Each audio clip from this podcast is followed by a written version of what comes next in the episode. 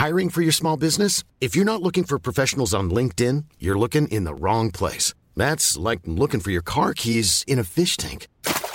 LinkedIn helps you hire professionals you can't find anywhere else, even those who aren't actively searching for a new job but might be open to the perfect role. In a given month, over 70% of LinkedIn users don't even visit other leading job sites. So start looking in the right place. With LinkedIn, you can hire professionals like a professional. Post your free job on linkedin.com slash people today. Eu sou Mário Persona e essas são as respostas que eu dei aos que me perguntaram sobre a Bíblia. Você escreveu perguntando quem é que pode ser chamado bispo, teu título de bispo. E é importante nós discernirmos a evolução da apostasia, do abandono da verdade, que tem tomado conta do testemunho cristão. Em nenhum lugar nas Sagradas Escrituras nós, nós encontramos algum bispo no singular liderando ou exercendo domínio sobre uma congregação ou igreja.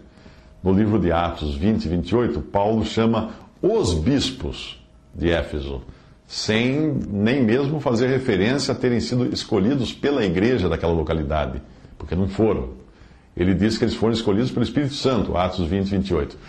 Paulo diz isso antes de entregá-los a Deus e a palavra, no versículo 32, quando viessem tempos de lobos, tentando destruir o rebanho, e de crentes sectários tentando atrair discípulos após si. Este é o germe todo da divisão, compartimentação dos crentes em torno de um ou mais homens. É importante notar que os bispos em nenhum lugar na Bíblia nós encontramos bispas. Uh, os bispos eram cargos de responsabilidade, sempre mais de um, sempre no plural, enquanto que pastores eram dons. Um não, um não tinha que ser necessariamente revestido do outro, da outra função. Os bispos, sempre no plural, como em Filipenses 1:1, estavam sujeitos a certas condições para poderem exercer o seu ofício. Não era um dom, era um ofício. Por exemplo, eles tinham que ser casados com uma só mulher, etc. Os bispos, no plural, sempre tinham uma atuação local na Assembleia. Mesmo tendo sido chamados a Mileto, em Atos 20, 17, eles eram bispos ou anciãos de Éfeso. Já o pastor é um dom, como é o dom evangelista ou doutor, que é dado à igreja como um todo. Um pastor não está limitado a uma igreja local. Seu ministério é correr atrás e visitar as ovelhas para curar, consolar, etc. E não exatamente ficar atrás de um púlpito, com a, como é na, você encontra na versão moderna do termo que é usado nas, nas religiões. E, na realidade, essa versão moderna não tem uma fundamentação bíblica. Já o evangelista, ele tem o seu campo no mundo, entre incrédulos. Ele vai, ele sai para buscar almas para Cristo, consciente que o seu trabalho é entre os que ainda não creem e aí ele leva a água da palavra que é necessária para o nascer de novo, ou nascer do alto de uma alma. O doutor, o mestre, tem o seu campo na igreja como um todo também, para ensinar. Agora, os anciãos ou bispos nem precisam necessariamente serem pessoas que ensinam ou pregam. Eles eram os zeladores do rebanho local, administradores do rebanho local. E pelo menos é o que eu encontro na palavra de Deus, o que não estiver lá é invenção humana. A atuação dos dons dados à igreja como um todo fica muito clara em Atos 11, 19 e 26, onde diz assim: uh, primeiro, o evangelista leva o evangelho aos incrédulos. Veja a passagem. E havia entre eles alguns varões, os quais, entrando em Antioquia, falaram aos gregos, anunciando o Senhor Jesus, e grande número creu e se converteu ao Senhor. Versículos 20 ao 21. Segundo, o pastor reúne as ovelhas e as anima. Barnabé, quando chegou, exortou a todos a que permanecessem no Senhor com propósito de coração. Versículo 23. Terceiro, o doutor ou mestre traz o ensino, então.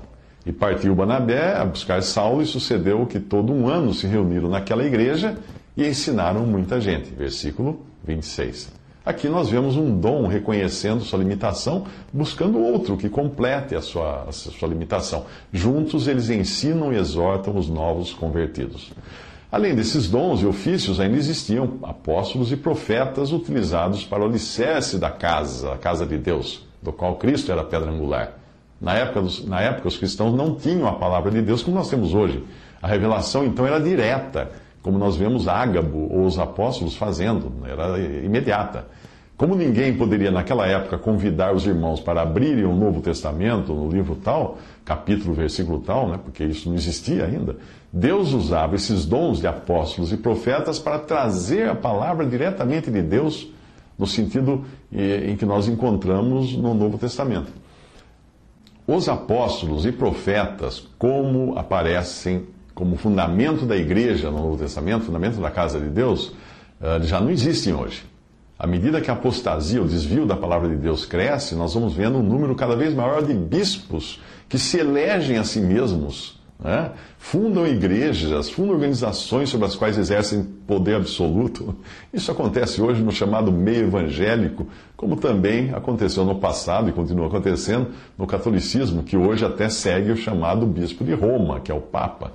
Uh, no Santo Livro, o bispo não aparece de modo algum na forma como ele é visto hoje na grande casa da cristandade, em que se transformou a cristandade, onde existem vasos de honra e, infelizmente, vasos de desonra.